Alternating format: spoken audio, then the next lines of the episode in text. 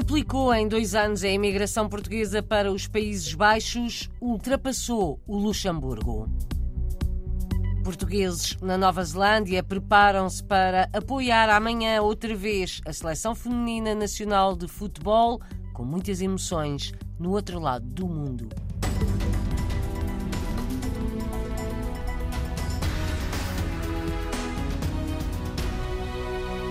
Bateu um recorde a imigração portuguesa para os Países Baixos. O ano passado ultrapassou o Luxemburgo, destino tradicional. Em dois anos, duplicou a imigração portuguesa para os Países Baixos. Uma das explicações é a procura de alternativas ao Reino Unido depois da saída do país da União Europeia. Dados estatísticos recolhidos e tratados pelo Observatório da Imigração explicados na RDP Internacional pela investigadora Inês Vidigal. Em dois anos tivemos um aumento quase do dobro das pessoas que estão a entrar para os Países Baixos. É uma tendência que vem de trás ou foi acima de tudo no pós-pandemia e no pós-Brexit que se começou a verificar esta tendência? A tendência vem de trás, mas não com números tão significativos. Já se denotava um crescimento da população portuguesa para os Países Baixos a partir de 2015 que só foi interrompido pela pandemia em 2020. Pós-pandemia, temos aumentos muito significativos que poderão também estar relacionados com o Brexit. Ou seja, os Países Baixos eh, serão um dos destinos que passaram a ser uma alternativa ao Reino Unido? Assim parece. Em 2021 tivemos 3.406 entradas de portugueses nos Países Baixos, o que representou um aumento de 76,2%. E em 2022 foram 4.533 as pessoas que escolheram os Países Baixos para emigrar, representou um aumento de 33,1%.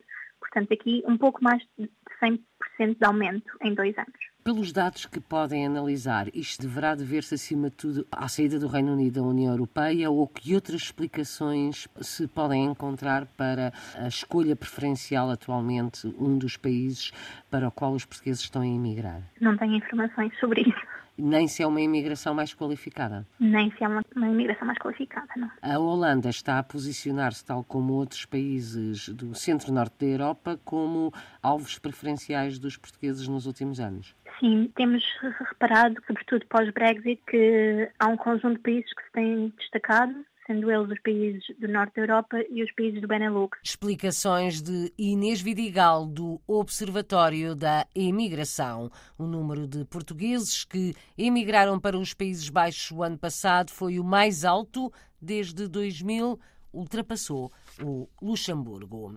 Já têm encontro marcado para amanhã junto ao estádio em Hamilton, na Nova Zelândia, portugueses que vivem no país, principalmente em Hamilton, mas também em Auckland. Têm encontro marcado junto ao estádio, onde a seleção feminina nacional de futebol volta a entrar em campo amanhã, ao final da tarde, hora local, oito e meia da manhã, em Portugal continental. É uma grande emoção, confessa Filomena Rodrigues, na RDP Internacional. Vamos lá ter uma tenda específica para nós e vamos nos encontrar todos antes do jogo, cerca de uma hora antes do jogo. E então vamos nos juntar todos e vamos nos aperaltar com t-shirts e cascóis e bandeiras e vamos depois cantar todos juntos um hino nacional. Vem gente de Auckland. Está nervosa pelas navegadoras? Eu penso que é toda a emoção de, de saber que elas estão aqui, de que nós nos vamos juntar. Pode parecer uma coisa tão simples como um jogo de futebol, mas é nós que estamos aqui do outro lado do mundo, em que tão raramente temos alguma coisa que venha de Portugal bater-nos à porta.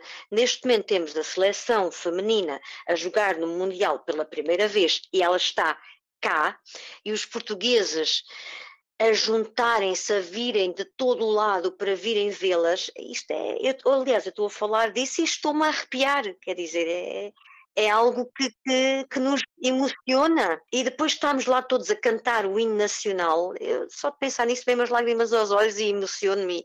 E lá está, fico com pele de galinha. Filomena Rodrigues, há sete anos na Nova Zelândia, onde é professora de inglês numa escola de línguas. Vai apoiar a seleção feminina de futebol amanhã em Hamilton, frente ao Vietnã depois também a 1 de agosto, frente aos Estados Unidos. É só em Oakland que Felipe Pinheiro vai ao estádio, engenheiro natural do Porto, está de férias em Portugal, mas só até amanhã. Para a semana, a 1 de agosto, vai também apoiar a Seleção Feminina Nacional de Futebol há muito que garantiu o lugar. Comprei o bilhete já o ano passado, já tenho o lugar garantido há muito tempo. Inclusive, quando marquei estas férias, fiz de, de maneira a que pudesse estar lá uh, em Auckland no jogo, mas tinha mesmo que vir em julho. Tem um significado especial estar tão longe a ver a jogar uma seleção nacional? Obviamente. O, problema é que a presença portuguesa na Nova Zelândia é pouca. Nós, obviamente, tentamos sempre encontrar um ponto de conexão entre nós e as nossas raízes. Temos amigos lá, bons amigos, que encontramos lá também, na Nova Zelândia. Mas quando uma seleção portuguesa, neste caso a feminina, vai, nós participamos lá no playoff também, estivemos a apoiar a seleção, nós vivemos aquilo com uma, de uma emoção ainda muito maior do que se estivéssemos cá em Portugal a ver o mesmo jogo. Filipe Pinheiro vive na Nova Zelândia há três anos, mas já passou por meia dúzia de países, sempre a fazer o mesmo como engenheiro a construir túneis? Eu iniciei a minha atividade profissional no Metro do Porto, na construção do Metro do Porto, no ano 2000, e isso levou-me, depois da obra concluída, a receber ofertas de emprego para seguir na mesma área da construção de túneis, o qual eu segui e, entretanto, sete países depois estou na Nova Zelândia. Eu sou um bocado expatriado, não é? Sigo onde está o trabalho uh, e a empresa para, para a qual eu trabalho, que é uma empresa italiana, vai ganhando obras pelo mundo fora e eu, entretanto, vou percorrendo atrás dessas mesmas obras e tenho a sorte de levar a família comigo. Ou seja, na Nova Zelândia estou há três anos e meio. Antes da Nova Zelândia estive na Noruega, quatro anos. Já passei quatro anos também na Austrália, dois no Brasil, um ano em Itália, três anos na Islândia. Sempre a abrir túneis? Sempre a construir túneis para diversas uh, funções, seja estradas, túneis rodoviários, seja para metros, seja para água, seja para gás, ou seja, de tudo um pouco. Qual é que foi o maior desafio até agora? Há diferentes, ou seja, o Porto para mim teve um significado especial porque foi a cidade onde eu nasci, onde eu estudei e iniciei a atividade profissional e estar e participar do Metro do Porto para mim foi emotivo. Um desafio enorme foi na Islândia porque as condições de trabalho a nível de condições meteorológicas e o próprio país foi muito difícil. Nós estávamos uh, no meio da montanha, isolados de todo o contacto, digamos, humano do país, éramos só os trabalhadores, com invernos de neve quase, às vezes, mais de seis meses, neve alta, mais a própria geologia do terreno, e um projeto que nós tínhamos mais de 80 diferentes nacionalidades, a própria comunicação também era, era difícil, não é? Isso, para mim, foi o projeto mais complicado, foi na Islândia. Filipe Pinheiro, agora de férias em Portugal, mas a viver na Nova Zelândia, onde vai apoiar a seleção feminina de futebol para a semana em Auckland, no jogo com os Estados Unidos. São números atualizados de portugueses em ilhas gregas atingidas por incêndios florestais nos últimos dias.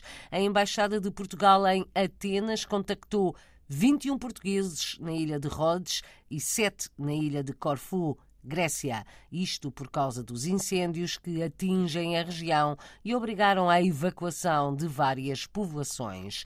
Uma nota do Ministério Português dos Negócios Estrangeiros indica que a Embaixada de Portugal em Atenas continua a acompanhar a situação. Até ao momento foram contactados 21 portugueses em Rhodes, são cinco os residentes na ilha. Já em Corfu foram contactados sete portugueses, quatro deles a viverem nesta ilha. O incêndio na ilha de Rhodes continua a lavrar, não estando ainda controlado. Em Corfu, também as chamas consomem mato e floresta pelo quarto dia consecutivo.